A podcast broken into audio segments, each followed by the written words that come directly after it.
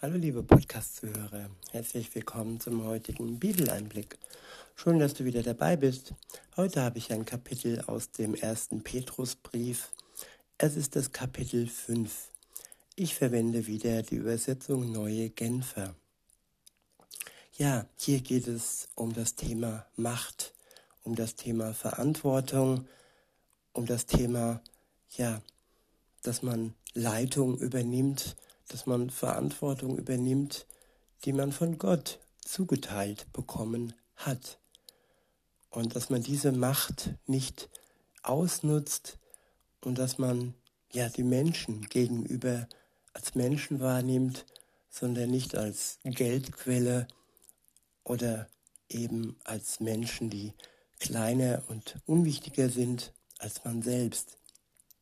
Es geht hier um die Herden Gottes, um die Herde Gottes und um ihre Hirten. So ist der erste Abschnitt überschrieben. Die Herde Gottes und ihre Hirten. Wir Menschen sind alleine nicht lebensfähig. Wir brauchen einander und jeder hat seine Stellung, jeder hat seine Position, jeder hat seine Aufgabe. Und es ist wichtig, dass wir keine Führer haben, so wie das in bösen Zeiten war, sondern dass wir Menschen haben, denen wir vertrauen können, sogenannte Hirten, die uns führen, die uns auf grüne Weiden führen, wo wir uns mit dem Wort Gottes ernähren, mit Gemeinschaft ernähren und die uns, ja, unsere Seele pflegen, die sich um unsere Seele sorgen und die wirklich darauf achten, dass wir auf dem guten Weg bleiben. Es gibt überall, auch in Gemeinden, Menschen, die nicht wirklich berufen sind, sondern die es als einen Job ansehen und die ähm, ja von Gott nicht wirklich beauftragt wurden. Und wer nicht beauftragt wurde, der kann seine Aufgabe auch nicht mit ihm zusammen ausführen. Er, er denkt, und er, er geht mit seinem Verstand vor, aber weniger mit dem Geist Gottes. Und es ist wichtig, dass wir unsere Berufung entsprechend leben, dass wir unseren Dienst und die Arbeit tun, die Gott uns aufträgt. Und zuallererst erkennen, ja, was wir, wozu wir berufen sind von Gott, wozu er uns, ja, beruft und was er uns aufträgt. Und das sollte unser Gebet sein, dass wir unsere Zeit, unser Leben ja sinnvoll in seinem Willen und ihm entsprechend ja ausführen. Und wie das dann richtig funktionieren soll, ja, das steht in unserem Kapitel. Ab Vers 1 heißt es, jetzt noch ein Wort an die Gemeinde Ältesten unter euch. Ich bin ja selbst ein Ältester und bin ein Zeuge der Leiden, die Christus auf sich genommen hat, habe aber auch Anteil an der Herrlichkeit, die bei seiner Wiederkunft sichtbar werden wird. Und deshalb bitte ich euch eindringlich, sorgt für die Gemeinde Gottes, die euch anvertraut ist, wie ein Hirte für seine Herde. Seht, steht in der Verantwortung, die ihr für sie habt. Nicht eine lästige Pflicht, sondern nehmt sie bereitwillig wahr als einen Auftrag, den Gott euch gegeben hat. Ja, der Dienst eines Ältesten in der Gemeinde sollte nicht als lästige Pflicht wahrgenommen werden, sowohl von dem, der den Dienst bekommen hat, als auch von den ja, Mitgliedern der Gemeinde, von der Herde. Wenn man spürt, der andere, für den anderen ist man eine lästige Pflicht, dann ist das nicht so, dass man gerne etwas annimmt von ihm. Und ja, bereitwillig das tun, was Gott uns aufträgt. Bereit sein für das, was er, wozu er uns beruft. Weiter heißt es, seid nicht darauf aus, euch zu bereichern, sondern übt euren Dienst mit selbstloser Hingabe aus. Ja, Bereicherung. Es gibt viele Möglichkeiten, sich an der Herde, an einer Gemeinde zu bereichern. Das kann die Fixierung auf die sogenannte Kollekte, auf, die, auf den Zehnten sein, dass man wirklich schaut, dass man seinen Lebensunterhalt aufrechterhält und dann wirklich versucht, möglichst viele Spenden beizuschaffen. Und das ist Bereicherung. Oder Bereicherung, indem man andere Leute Dinge einteilt, irgendwo, ja, damit sie mehr oder weniger Angestellte sind von einem selbst. Aber das ist oftmals nicht der Wille Gottes, wenn man Menschen einspannt, da, wo sie auch gar nicht berufen sind. Und ja, man sollte selbstlos denken. Es sollte darum gehen, was dem anderen gut tut, was ihm und seiner Beziehung zu Gott gut tut, damit er weiterkommt auf seinem Weg zusammen mit Gott. Und dies sollte nicht ja in einer Art und Weise geschehen, wie es ja im nächsten Vers steht.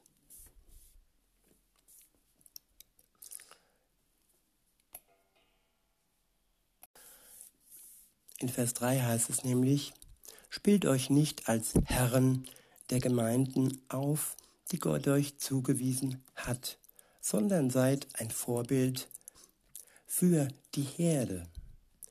Ja, sich als Herren aufspielen, das kommt von herrschen, über andere herrschen und ja, sie klein halten und weniger Vorbild sein, sondern mehr sich wichtig tun. Die Position des Hirten sollte nicht irgendwo als Herrscher ähm, vollzogen werden, sondern nur und vor allem als Vorbild. Die Liebe sollte regieren und nicht, nicht die Herrschsucht, denn wer herrschsüchtig ist über andere, der ist hier fehl am Platz. Ich wiederhole nochmal und wiederhole und fahre dann fort. Spielt euch nicht als Herren der Gemeinde auf, die Gott euch zugewiesen hat, sondern seid ein Vorbild für die Herde. Ein Vorbild wie Jesus. Er hat sich von der Liebe Gottes, seines Vaters, ähm, bestimmen lassen. Er war nicht, ja, herrschend. Er hat nicht über seine Jünger geherrscht. Er war immer mit ihnen zusammen auf einer Ebene. Und da gab es keine Hierarchie. Er war zwar der Lehrer, er war ihr Meister, aber nicht, weil er es erzwungen hat, sondern weil er es durch sein Vorbild und durch sein Leben einfach gelebt hat. Es geht hier nicht um ein erzwungenes Unterordnen, sondern es geht um um das Leben, das Jesus ähm, geführt hat. In Vers 4 heißt es, dann werdet ihr, wenn ihr der oberste Hirte, dann werdet ihr, wenn der oberste Hirte erscheint, mit dem Siegeskranz unvergänglicher Herrlichkeit gekrönt werden. Und darum geht es. Es gibt einen obersten Hirten, das ist Jesus Christus. Und wir dürfen uns nicht als Herrscher aufspülen, aufspielen in Positionen, die uns Gott gegeben hat, wo wir Verantwortung für die Herde, für die Gemeinde haben. Denn nur dann werden wir dann den Siegeskranz und die unvergängliche Herrlichkeit bekommen. Damit werden wir gekrönt, wenn Jesus wiederkommt. In Vers 5 heißt es, Entsprechend bitte ich die Jüngeren unter euch, ordnet euch den Ältesten unter. Man kann auch sagen, ordnet euch der Liebe Gottes unter. Denn die Ältesten sind Zeugnis und ein Abbild der Liebe Gottes. Sie sind nicht unterdrückerisch und wenn ich nicht unterdrückt werde, so kann ich mich unterordnen, ohne dass ich dann am Ende das Gefühl habe, ein Sklave zu sein und dass andere Menschen über mich herrschen. Weiter heißt es, und für euch alle gilt, geht zuvorkommend miteinander um, kleidet euch in Bescheidenheit. Ja, das gilt für uns alle. Wir sollen alle, egal wo wir stehen, ob jetzt als Teil der Herde oder als, ja, als Ältester, dann sollen wir, egal wo wir stehen, bescheiden miteinander umgehen und uns nicht als etwas Besseres darstellen, als wir sind. Denn weiter heißt es, nicht umsonst heißt es in der Schrift, die Hochmütigen stellt sich Gott, den Hochmütigen stellt sich Gott entgegen. Aber wer gering von sich denkt, den lässt er seine Gnade erfahren. Ja, Mitglieder in der Gemeinde sollen ja sich nicht hochmütig anderen gegenüber darstellen, entgegenstellen, sondern jeder sollte von sich gering denken und nicht als wertvoller und wichtiger wie der andere. Nur dann werden wir die Gnade Gottes wirklich erfahren. Und vor allem darum geht es. In Vers 6 heißt es, beugt euch also unter die starke Hand Gottes. Dann wird er euch erhöhen, wenn die Zeit dafür gekommen ist. Ja, die starke Hand Gottes. Darunter sollen wir uns beugen und nicht unter Machthaber in der Welt. Denn er ist es, der stark ist und der über allem steht. Jesus Christus, der Einzige, der wirklich über alles herrscht.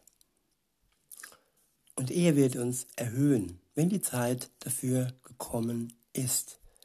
Also wir werden nicht als Sklaven in das Reich Gottes eingehen. Nein, wir werden erhöht werden.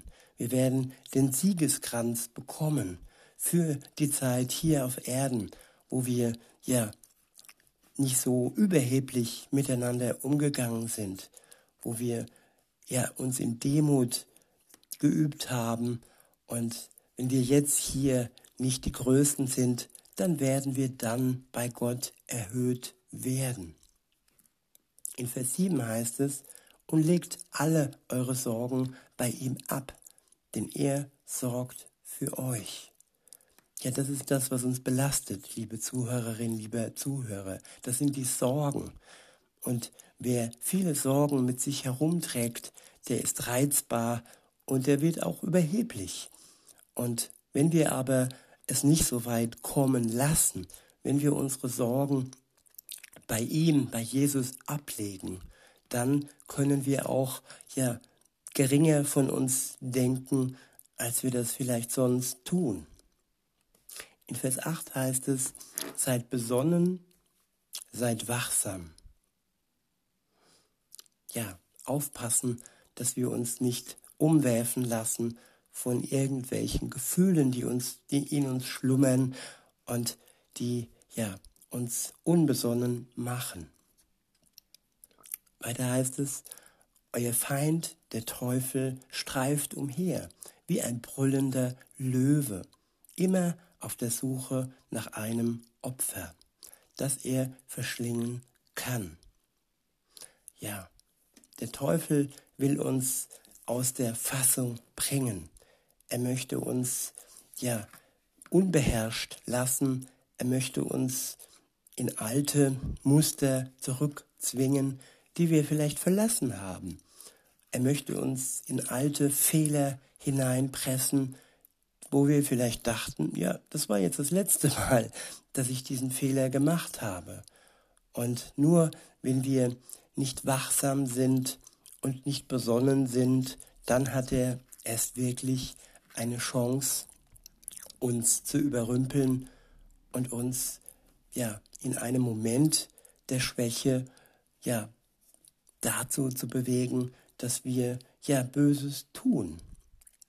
Dies wird aber nicht passieren, wenn wir mit Gott zusammen eng zusammenstehen, wenn sein Geist uns wirklich ähm, ja, berührt und er in uns wirken kann.